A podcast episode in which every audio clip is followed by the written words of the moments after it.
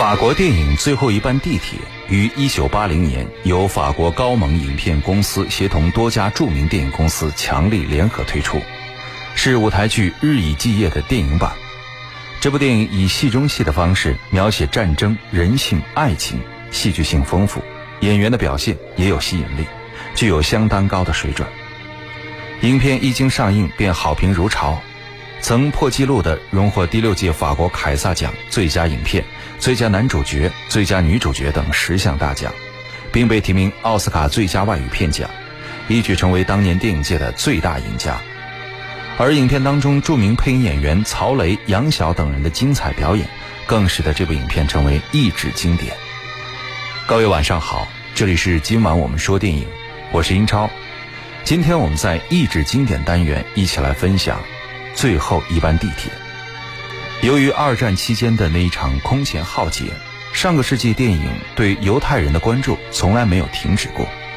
无论是对战争迫害做出正面描述的《辛德勒的名单》和《钢琴师》，还是从普通人情感生活着手的《黑色星期天》和《美丽人生》，都是我们感受到那个民族遭受的深重灾难和展现的坚韧性格。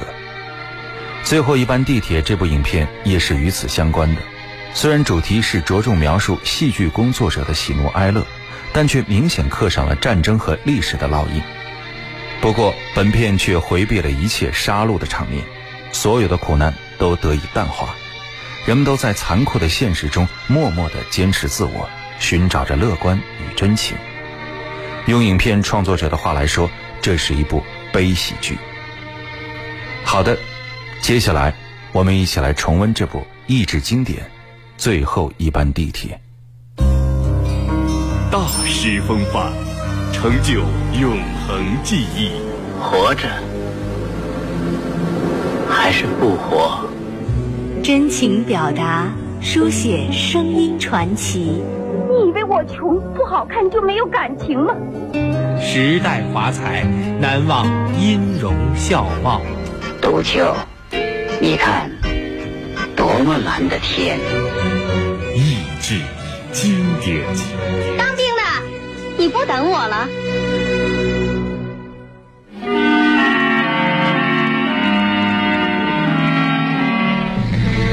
巴黎，一九四二年九月，德军占领了法国北部大部分地区，占领区与自由区之间有一道横贯全国的分界线。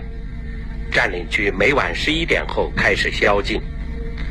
白天，巴黎人为了买一点食品要排几小时队；夜晚家里寒冷，人们只好去剧院消磨时光，因此影剧院常常客满。巴黎人必须赶上宵禁前的最后一班地铁回家。蒙马特剧院正在排练新戏，然而剧院经理吕卡斯却匆忙离开了法国。因为他没有别的选择。可在这时，卢卡斯其实藏身于剧院地窖，准备偷渡到自由区，再逃到西班牙去。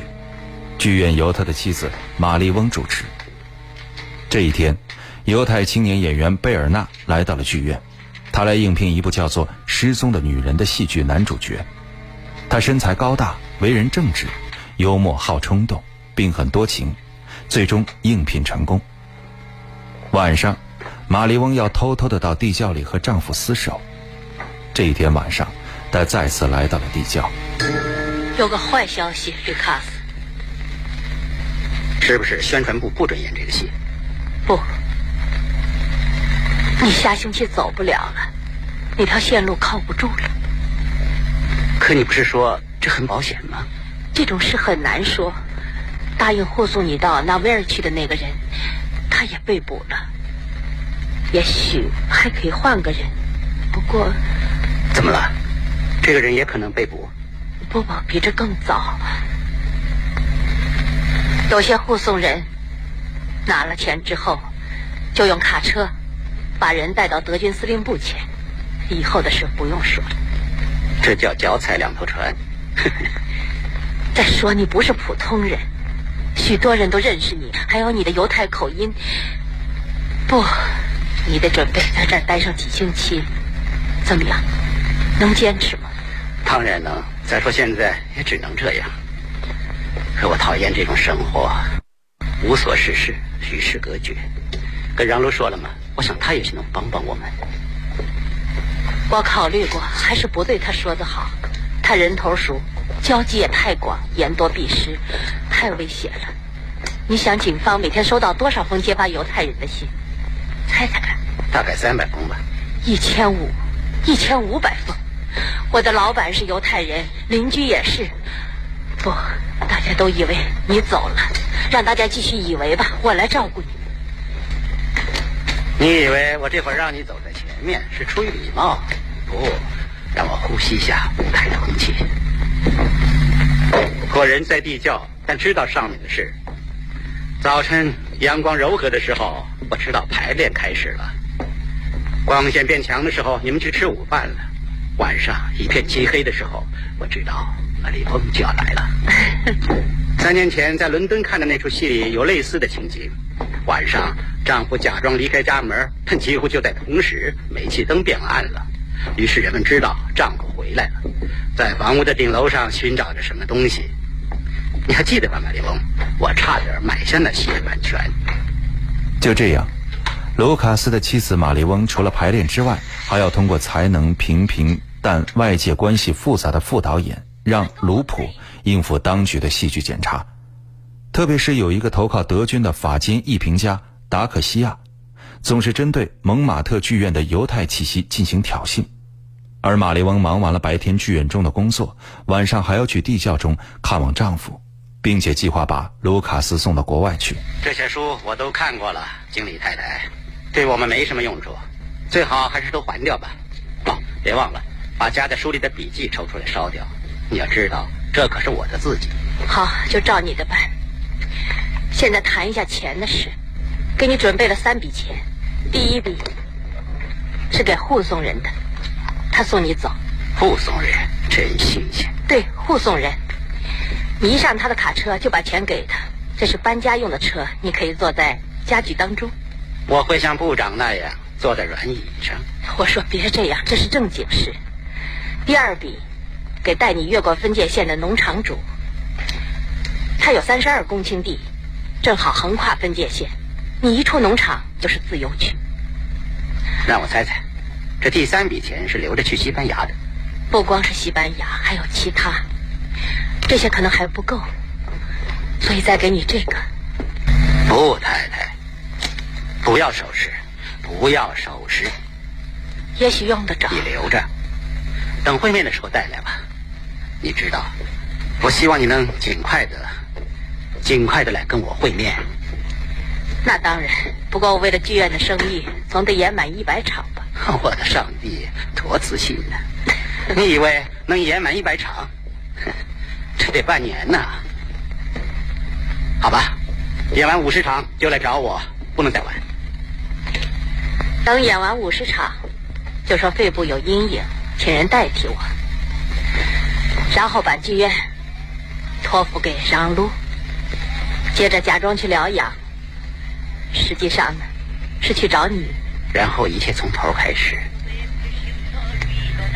玛丽翁给卢卡斯剪起了头发，卢卡斯顺便拿起了一个道具大鼻子，套在了自己的鼻子上。你别动，要不我没法理了。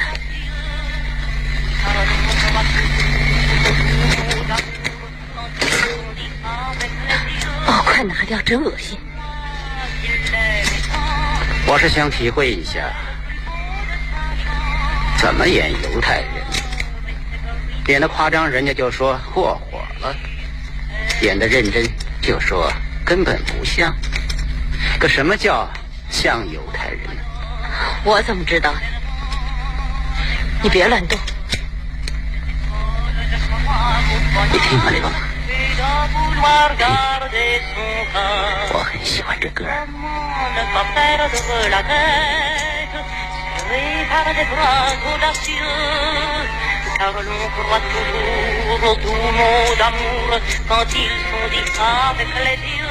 剧团开始了紧张的排练，可这时，马利翁发现报纸上有德军向自由区推进的消息，他把这个坏消息带给了地窖中的卢卡斯。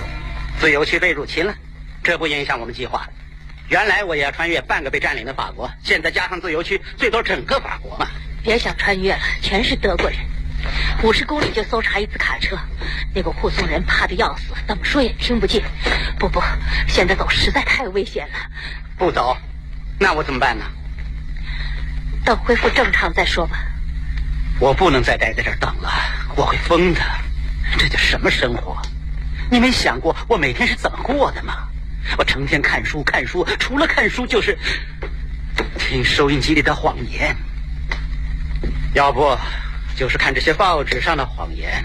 我为了不让自己的脑子生锈，就一个人做填字游戏。你看字谜六个字母，横着看表示卑贱，意思指我们犹太人；竖着看贪婪的野兽，意思也是。犹太人，瞧，这是给孩子做的。纵横有四个字母，第一个字母总是结。玩腻了，就听剧院的声音，听楼梯上的脚步声，等待着你的到来。我就是这么等啊，等啊，等啊，我实在等够了。人的一生有多少年呢？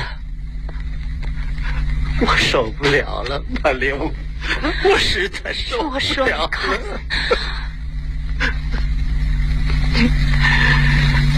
我得走。你去哪儿？我要出去。我得走。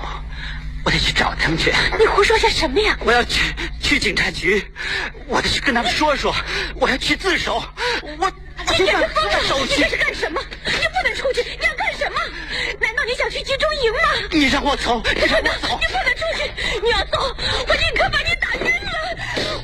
马利翁稳定了卢卡斯的情绪，为了让他安心的在地窖中生活，他们将地窖改装成卧室，准备迎接漫长的，甚至可能是没有希望的等待。不过，卢卡斯也终于找到了一种解脱方式，他通过在通往舞台的暖气管道上开了一个孔，可以在地下听到排练的情况，并在晚上将改进的意见交给妻子。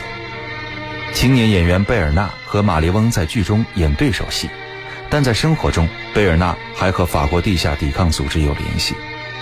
他将剧院的录音机改装后，给了他在地下抵抗组织的同伴，装上炸药去进行刺杀。而法金达克西亚从一个被捕的蛇头那里找到了卢卡斯的身份证，他知道卢卡斯没有离开法国，就去威胁玛丽翁。太太，呃，我想跟你说几句话，我觉得还是在剧院外面见面为好，因为我想跟你说点儿知心话，请了。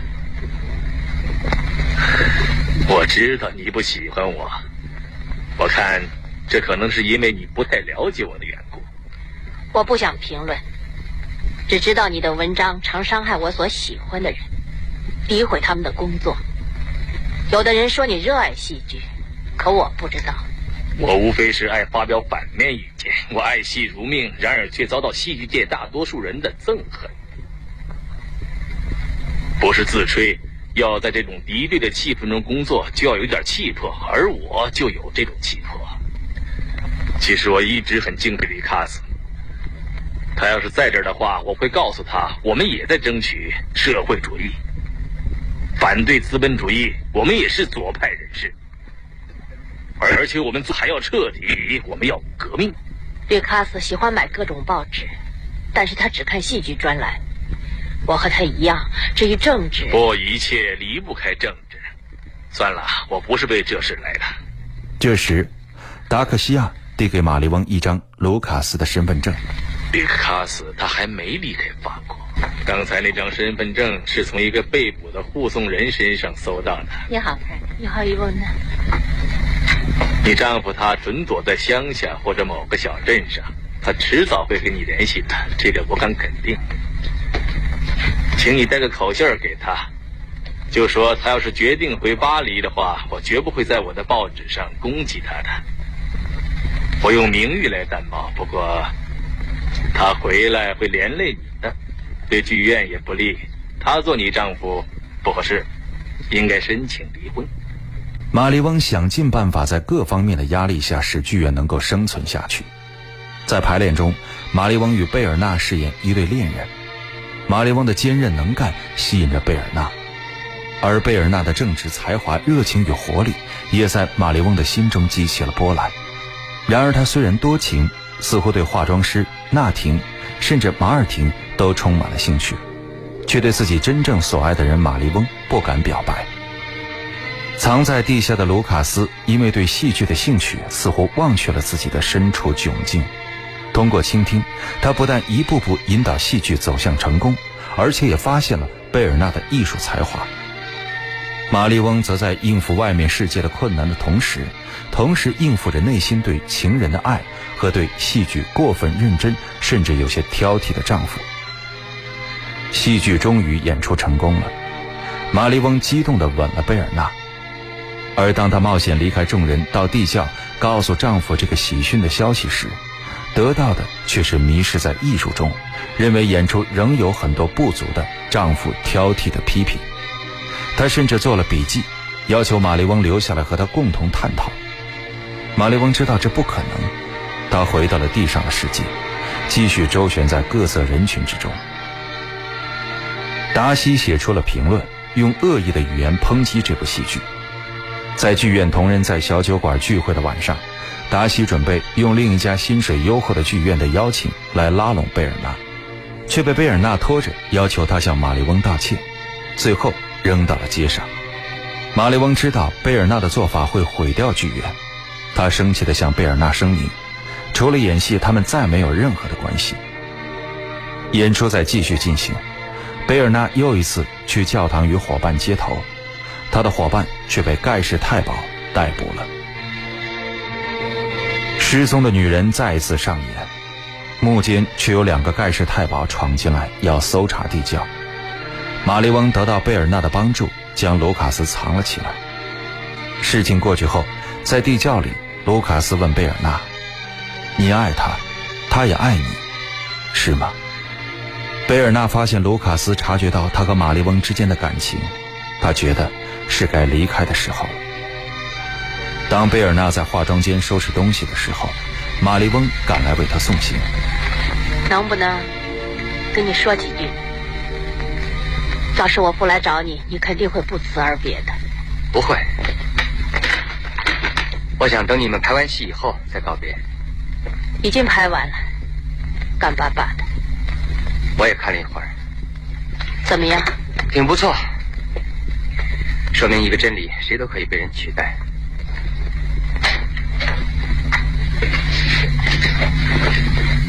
好了，再见了，贝尔纳。我觉得你对所有的女人都很殷勤，除了我。并不是所有的女人。再说，我不敢。你往往用一种严厉的，甚至冷酷的目光看着我。冷酷的目光？对，我觉得你对我有成见。不是这样。一见到你，我就我心里就乱了。真的，为了不让别人察觉，我就装得很严肃。这么一来，你就讨厌我了。哪儿的话，我从来没讨厌过。可自从你那次吻了我之后，为什么又对我疏远了呢？剧院里大家都亲吻，可不一定都亲嘴。我亲过你嘴了。对。首演那天，闭幕那会儿，不，这不可能。你肯定吻过我的嘴。我身上也有两个女人。对你身上有两个女人，其中一个不爱她丈夫了。哦不，别乱猜了，你根本不理解我。别忘了你的化妆品。不，谢谢，不必了，留给新来的人用吧。我去的地方用不着。可有时也得伪装一下。对不起，原谅我。就这样，两个人久久隐藏在心底的激情终于爆发出来。战争结束了。法国人仍然蜂拥向剧院观看戏剧，而马利翁来到医院，看望战争中受伤的贝尔纳。我想忘掉你，可是我，要不是你愚蠢的骄傲，我早就在你身边了。难道你每来一次就要编造一次谎言？为什么要编造谎言？骗谁？他已经死了。那你想在工作中忘却一切？我不，我对工作已不感兴趣。我抛弃了一切，只希望陪伴在你身边，把你送出这医院的大门，然后我们一切从头开始。不，我们不可能，也没有必要从头开始。我们没真正相爱过。我曾经想爱你，但没爱过你。我们之间的关系始终是很抽象的。不管怎么样，我爱你。想到你，我心就跳得厉害。你是我唯一的安慰。再见。他们似乎要决裂了，可这时帷幕拉开，原来这是一场戏剧，蒙马特剧院继续上演的戏剧。而在舞台上，马丽翁一手拉着曾在地窖里困了八百多天的丈夫，一手拉着情人，向观众谢幕。电影是梦想与现实的碰撞。你已经有了洞察力，你有。电影是光与影的交流。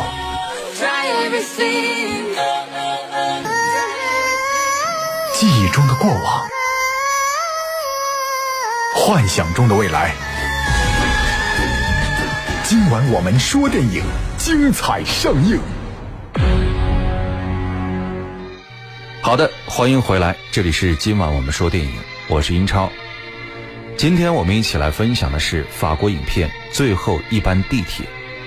这部影片的导演特里弗是法国新浪潮影片的领军人物，也是电影史上最重要的导演之一。《最后一班地铁》经过上海电影译制片厂引进国内，其中女主角马丽翁的配音是著名配音演员曹雷，她是著名作家曹巨人的女儿。曹雷是一位出了名的多面手，除了配音之外，她能演话剧、拍电影、朗诵诗歌，她的文学才华也相当出众。而本片就是他配音表演艺术的代表之作。影片当中，青年演员贝尔纳的配音者是杨晓，他曾在电影《出水芙蓉》《逃往雅典娜》等影片当中配主要的角色。好的，节目最后我们一起来分享影片的片头曲。我是英超，这里是今晚我们说电影，代表制作人小强、录音师乐乐，感谢各位收听，下期节目再会。稍后为您播出的是《美丽人生》。